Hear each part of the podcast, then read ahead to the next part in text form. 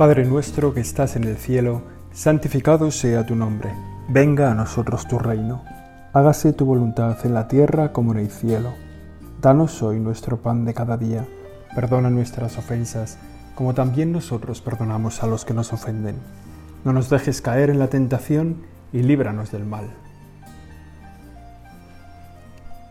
Estamos viviendo este tiempo de cuaresma como un tiempo de conversión, como un tiempo de darnos la vuelta, de hacer que lo que decimos algunas veces, lo que está dentro de nuestro corazón salga fuera, que es nuestro propio yo, nuestro egoísmo, las cosas que se nos han ido apegando en la vida y que lo que está fuera de nuestro corazón entre dentro, que es Dios, que son los demás, que es el prójimo, que es la gente que tenemos cerca.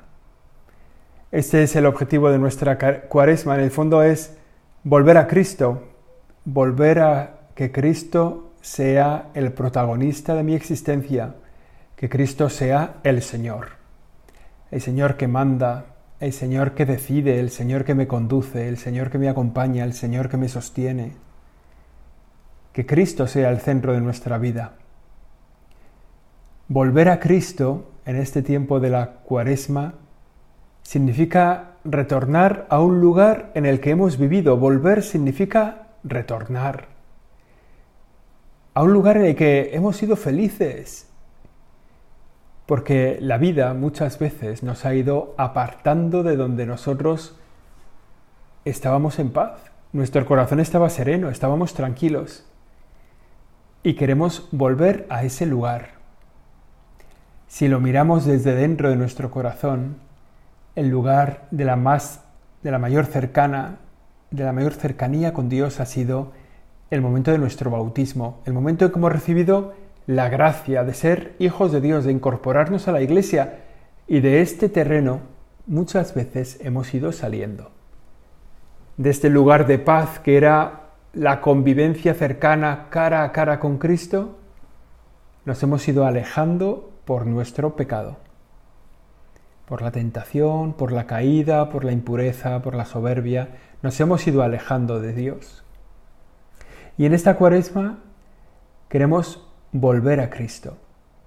Queremos, Señor, en este rato de oración, hablando contigo, queremos volver a ti, que es lo mismo que decir que tú vuelvas a nosotros. Porque este camino de retorno es sobre todo un camino de encuentro, en el que tú pones de tu parte y nosotros tenemos que poner la nuestra para que volvamos a realizar ese encuentro, ese retorno que es un movimiento de nuestro corazón. Cristo al que hemos expulsado. ¿Cuántas veces, Señor? ¿Cuántas veces has sentido que te poníamos lejos? ¿Y cuántas veces has iniciado el camino de reencontrarnos? y nos has salido al encuentro y te has hecho el encontradizo en un acontecimiento, en una conversación, en una mirada, en una escena de una película, en una canción, nos has ido saliendo al encuentro. Y nosotros, Señor, tenemos que encontrarte, tenemos que de verdad volver a ti. Que este tiempo de la cuaresma sea precisamente eso, el regreso, el retorno, la vuelta a Cristo. Nos has puesto, Señor, una escena en el relato del Evangelio que narra perfectamente lo que significa este tiempo.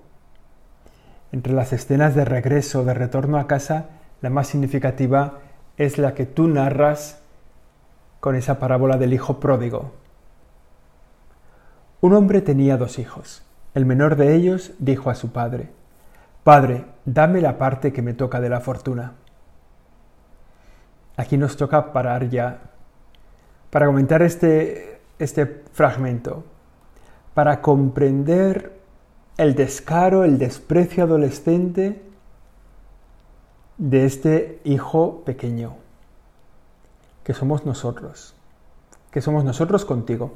A veces ese desprecio adolescente, el perder de vista el valor de lo que da el estar junto al Padre.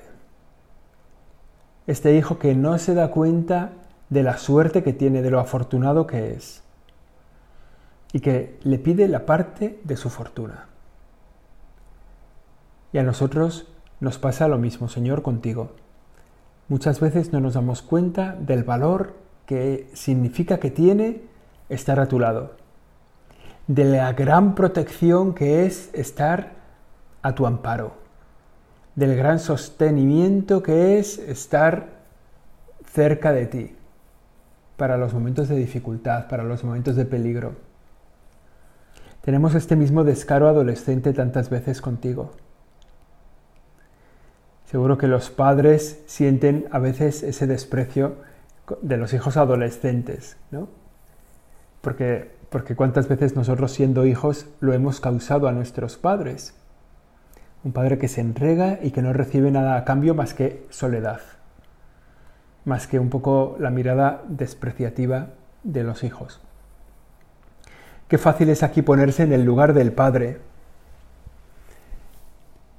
Y sin embargo, en realidad muchas veces más, en el trato con Dios, en el trato contigo, Señor, nuestro lugar es el del hijo que se va, como un adolescente. Tendríamos que verlo así, ¿eh? cuando sentimos el dolor que hemos causado a nuestros padres, sentir el dolor que le causamos a Dios cuando nos vamos. Cuando los padres sentís el dolor que vuestros hijos os hacen con una mirada así caída, con, una, con un puff cada vez que les habláis.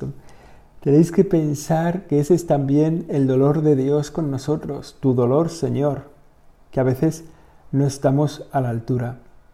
Esa, ese desprecio adolescente que decía. Y la respuesta del Padre a este hijo, pues un pelín despreciable, ¿verdad? Desde nuestra mirada humana, no desde la tuya, Señor, que mira siempre el bien de todo el mundo la respuesta del padre es admirable. Le repartió sus bienes. Llega el hijo, llega el hijo, le pide lo que no le toca, olvida todo lo que tiene en su casa, se cree que es dueño de su propia vida, se aleja de Dios y el padre le deja que se aleje. El padre le repartió sus bienes, en silencio les da los bienes. Ese dar los bienes que hace el padre de la parábola no es un despreocuparse de su hijo, no es una ruptura. Al revés, es como el comienzo de una espera. El padre espera el retorno, la vuelta del hijo. Tu Señor nos esperas cada día.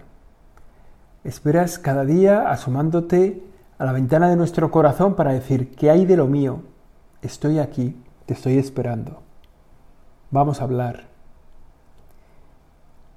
El Padre nos mantiene en los dones que nos ha dado, aunque nosotros nos alejemos de Él.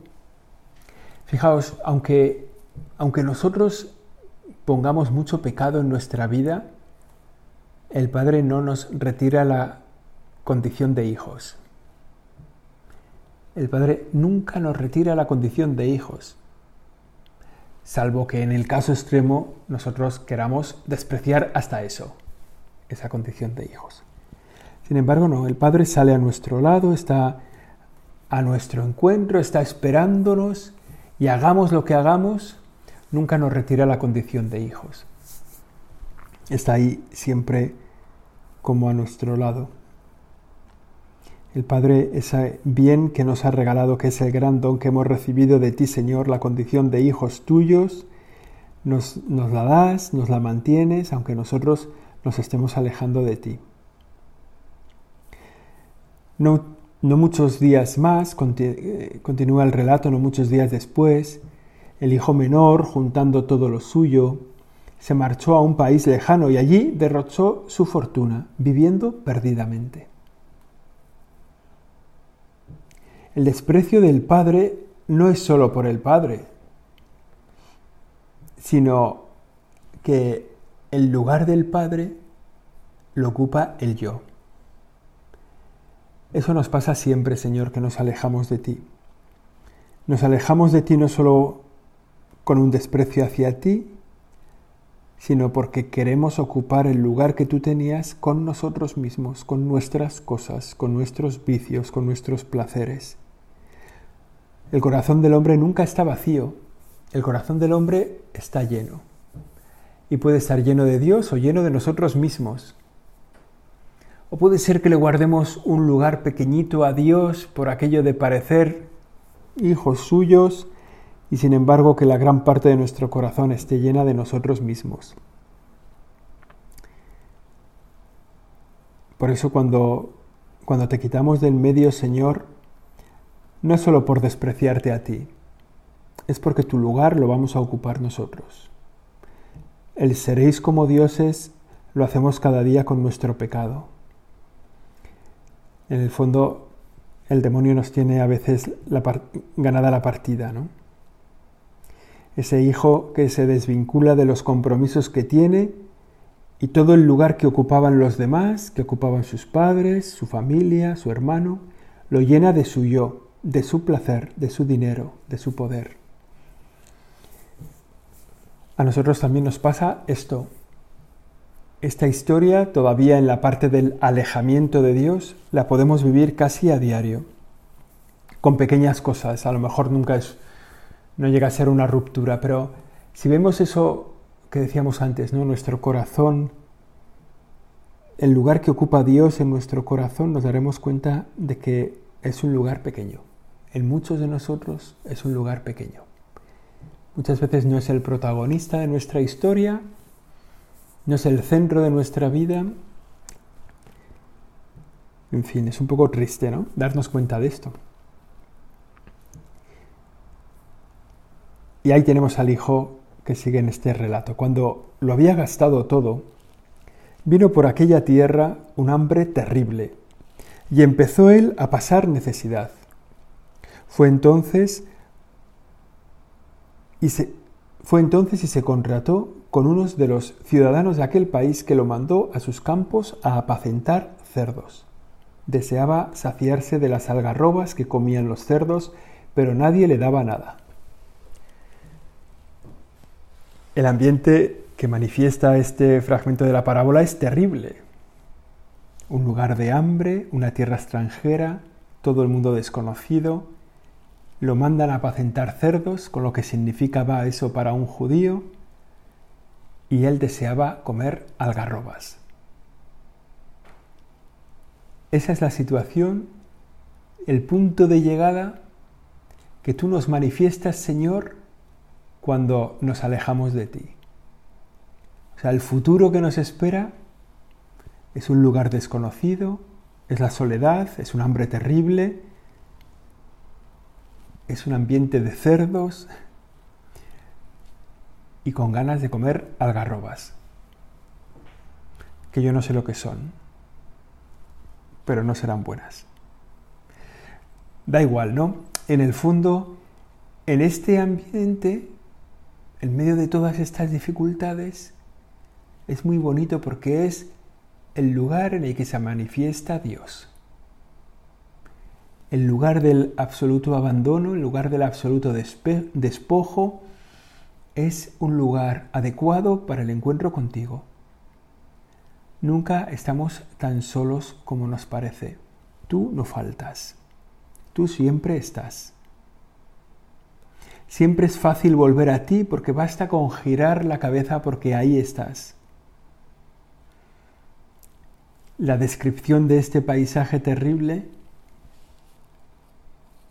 da lugar a la reflexión Recapacitando entonces, así sigue el versículo, ¿no?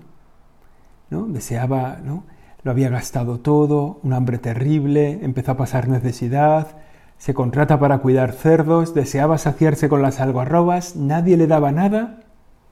Y en ese contexto, recapacitando entonces, es una experiencia personal que tenemos, Señor. Cuando todo nos va bien, cuando la comida es buena, la calefacción abundante, la compañía amable, la cartera repleta, es muy difícil escucharte. Digamos que la confianza en nosotros mismos es tan grande que nos olvidamos de ti. Cuando las cosas son así, ¿no? El hambre terrible, sin dinero, con necesidad, con cerdos, rodeado de cerdos, nadie le da nada, es entonces cuando llega el recapacitar. Esa llamada de Dios que nos sales al encuentro cuando nos ponemos con la capacidad de escuchar. Cuando las campanas de fiesta, cuando los días de vino y rosas se han agotado. Es ahí cuando podemos escuchar tu voz. Es ahí cuando nos sales al encuentro. Es ahí cuando viene este, esta frase recapacitando. La insistencia, y, eso nos tiene que dar una, clave, ¿eh? la insistencia para nuestra conversión, la llamada, el empeño por convertirnos, es más exigente cuanto más segura es nuestra vida, cuanto más control tenemos sobre lo que nos pasa. Porque entonces es muy difícil sentir la necesidad de Dios cuando tenemos las cosas arregladas, cuando nuestro, la casa va bien, el trabajo va bien, la familia va bien, la salud va bien, cuando todo va bien, cuando el dinero entra bien, cuando mandamos lo que queremos, cuando en ese contexto el empeño de convertirnos tiene que ser más exigente. Nos tienes que hacer más fuerza, porque la tentación de pensar que todo va bien nos impide la conversión. Te pedimos, Señor, que en la medida que sea fuerte esta convicción de que todo nos va bien, hagas más fuerte en nuestro corazón la necesidad de convertirnos. Porque es en este momento cuando tenemos el riesgo de dejarte fuera. Cuando las cosas van mal, cuando no tenemos nada, siempre es fácil volver a ti. Le pasa a este chico del Evangelio, de la parábola. Pero sin embargo, a veces las cosas nos van bien. Y entonces ese esfuerzo por convertirnos nos parece un poco innecesario. Ya todo me va bien. Hagamos examen ahora de cómo va nuestra vida. Y si vais que va bien, haz un esfuerzo fuerte por no olvidarte de Dios. Haz un esfuerzo fuerte por tenerlo bien centrado en tu vida, por amarrarlo al centro de tu corazón. No lo vayas arrinconando con seguridades, con trabajos personales. Todo me va bien.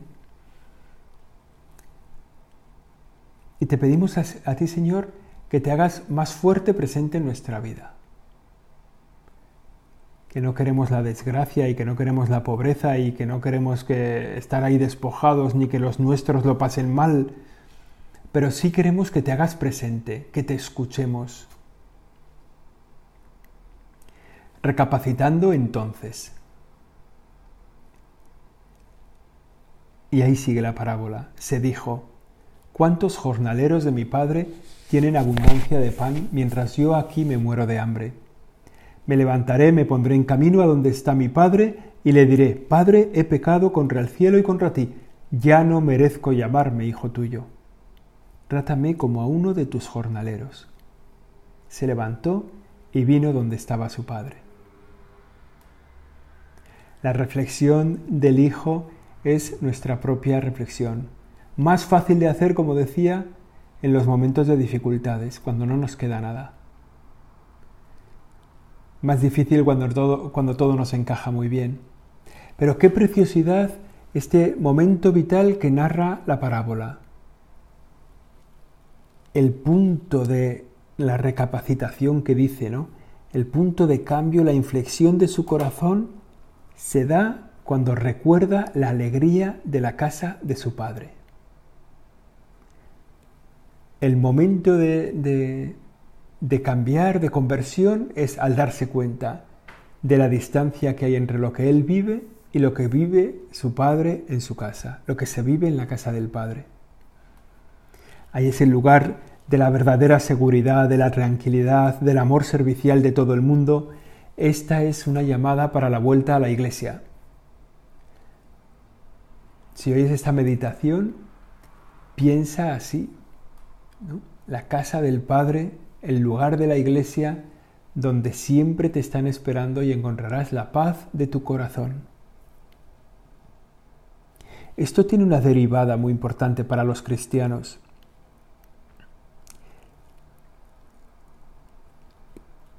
nosotros somos conscientes de que estamos en camino de conversión. Y somos conscientes de que a veces abandonamos a nuestro Padre. Y a lo mejor no hacemos como este hijo, ¿no? que nos fuimos a un lugar extranjero, o sea, que partimos peras definitivamente, sino a lo mejor pues es que dentro de la casa del Padre seguimos en la casa del Padre, pero nos metemos en nuestra habitación y nos olvidamos del Padre, de los hermanos, de los sirvientes y de todo el mundo. A lo mejor no nos hemos alejado no sé cuánto de la casa del Padre, a lo mejor seguimos viviendo en la iglesia, pero nos hemos encerrado. Y aún así vemos gente que se nos ha, que se nos ha alejado, como estos hijos, ¿no? ¿Y cuál es la derivada? Pues la obligación que tenemos todos de hacer de la casa de Dios, de la iglesia, un lugar agradable, un lugar alegre, amable, un lugar apetecible. Quienes vivimos dentro de la iglesia, o al menos no muy fuera de ella, tenemos que ser acogedores. Nadie querrá volver a Dios, nadie querrá volver a la casa del Padre si se encuentra con personas rancias, mustias, tristes, aburridas. Haced visible lo que sois, hijos de Dios que, vuestro, que el resplandor de Cristo en vuestro corazón se haga visible para la gente que tenéis cerca, de forma que volver a casa sea un deseo de todos los que la han dejado. Que al conocer nuestra alegría, nuestra forma de vivir, nuestras ganas de, nuestro entusiasmo, que es vivir endiosados, metidos en Dios, que al ver eso la gente quiera decir, yo quiero ser de estos, o yo quiero volver a estos. Hace unos días me comentaba una amiga su conversión, el momento de su vida en que decide, bueno, en que en, que en realidad se encuentra con Cristo. Y lo que le llevó al encuentro con Cristo fue una comunidad alegre. Fue gente que lo pasaba bien, gente a los que la vida les trataba como a todos los demás, con, durezas y con blanduras, pero que en la vida normal vivían alegres. Por eso nosotros si queremos que los hijos pródigos les den la vuelta en su cabeza y en su corazón y les den ganas de volver a casa, tenemos que hacer de la casa un lugar luminoso. Que en medio de la oscuridad, de las tinieblas, de las nieblas de esta vida en la que vivimos, en medio de la oscuridad, resplandezca la grandeza de la iglesia, la luz de la iglesia. Que sea un faro al que todo el mundo quiera acudir como lugar seguro, como lugar de paz como lugar de gente alegre, de fiesta. Luego volveremos a este, a este, bueno, como todos sabéis cómo acaba la parábola, anticipo una cosita del final, ¿no? El hijo segundo, el, el, hijo mayor que se había quedado en casa del padre y que estaba fuera con el ganado o lo que fuera, cuando se acercó a la casa, vio el estruendo de la fiesta, escuchó la alegría de la fiesta. Eso tiene que ser la iglesia. Para todo el que nos conoce y para todo el que no nos conoce, volver a casa tiene que ser volver a la fiesta, volver a la alegría, volver a la seguridad, volver al lugar de donde nunca nos tendríamos que haber ido. En esta parábola todos somos un poco todos los personajes, ¿no? Todas, todos nos hemos alejado de la casa del Padre, nos hemos alejado de Dios, todos hemos vuelto muchas veces y hemos sido bien acogidos, todos somos parte de esta iglesia que acoge y esta dimensión es una que tenemos que llevar a nuestra oración, que traemos a nuestra oración en este momento, ¿no? El de ser una iglesia que acoge a los que vuelven de lejos, ¿no? No una iglesia que apaga el pábilo vacilante, no una iglesia que, no, para entrar aquí tienes que ser puro, purísimo, sino, no, mira, este es un lugar de los que estamos en camino. O sea, este no es el lugar donde ya viven los santos, sino donde vivimos los que queremos ser santos, con nuestras dificultades, con nuestras peculiaridades. Y ese lugar tiene que ser acogedor. Siempre me acuerdo de en, las misas en los pueblos, pasa en algunos pueblos que la gente tiene un poco el sitio donde se sientan siempre, ¿no? Entonces fue una vez a misa una señora que no iba nunca a ese pueblo y la levantaron del banco Vino otra señora y le dijo, usted no se puede sentar aquí, se tiene que ir a otro sitio. Y claro, la pobre ya desde entonces cuando va a un sitio nuevo a misa, espera a que se siente todo el mundo, para que no le echen. ¿Cómo puede ser una iglesia que echa a la gente de cerca? leía una cosa de una vez de un libro sobre evangelización en las parroquias y decía, una parroquia que evangeliza es una parroquia en la que la gente se lleva el bolso en el brazo cuando va a comulgar. Yo me quedé diciendo, ¿y esto qué tiene que ver llevarse el bolso cuando va a comulgar con ser una parroquia evangelizadora? Entonces explicaba luego el párroco, que es el que escribía el libro, explicaba que una parroquia en la que la gente se lleva el bolso es una parroquia en la que no todos se conocen, es una parroquia en la que siempre hay gente nueva, en la que hay gente que viene, que vuelve, que retorna, en la que hay movimiento de personas que entran y salen. Y por eso te llevas el bolso a comulgar.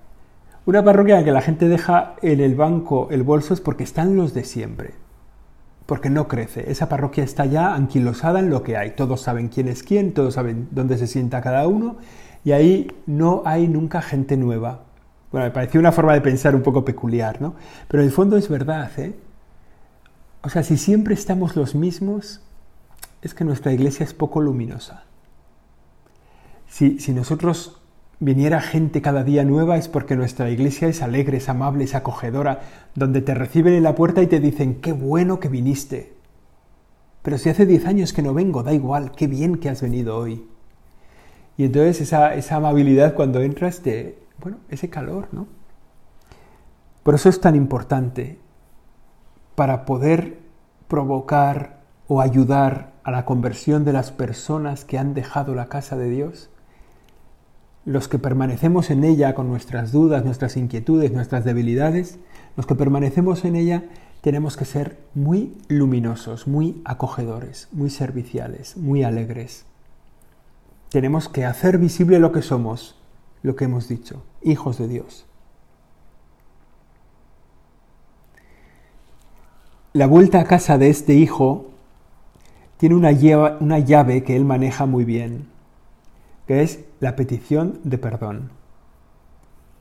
Le diré, Padre, he pecado contra el cielo y contra ti.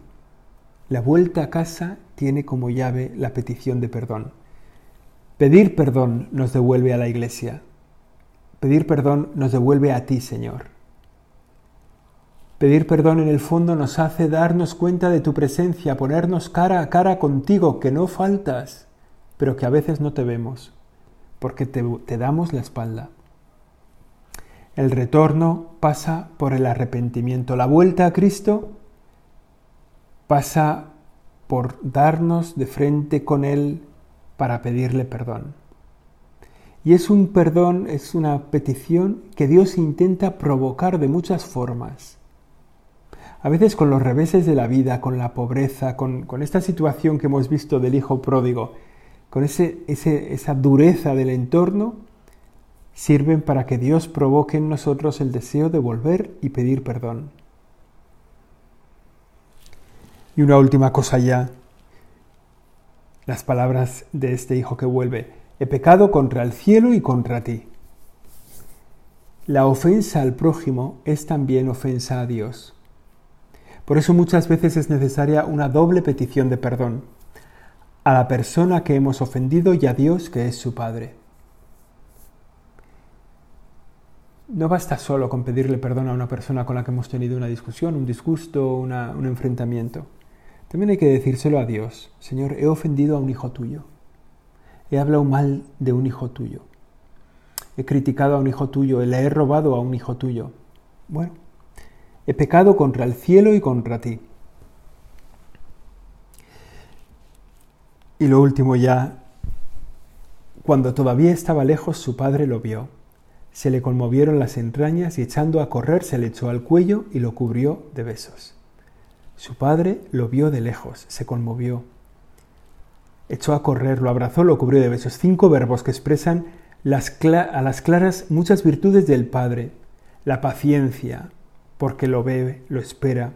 Y lo espera cuando ha pasado tiempo, porque le quiere. La esperanza vendrá, algún día vendrá. El amor, la misericordia. Lo ve de lejos porque mira muchas veces. Se ve la alegría del Padre. Ya lo había anunciado Jesús. ¿Habrá más alegría en el cielo por un solo pecador que se convierta? que por 99 justos que no necesitan convertirse. hemos sentido muchas veces el alivio de pedir perdón, la paz, el peso que nos quitamos de encima. Sin embargo, a veces el sentimiento más fuerte, más poderoso es el de la alegría de Dios que nos perdona. Pues vamos a hacer este recorrido.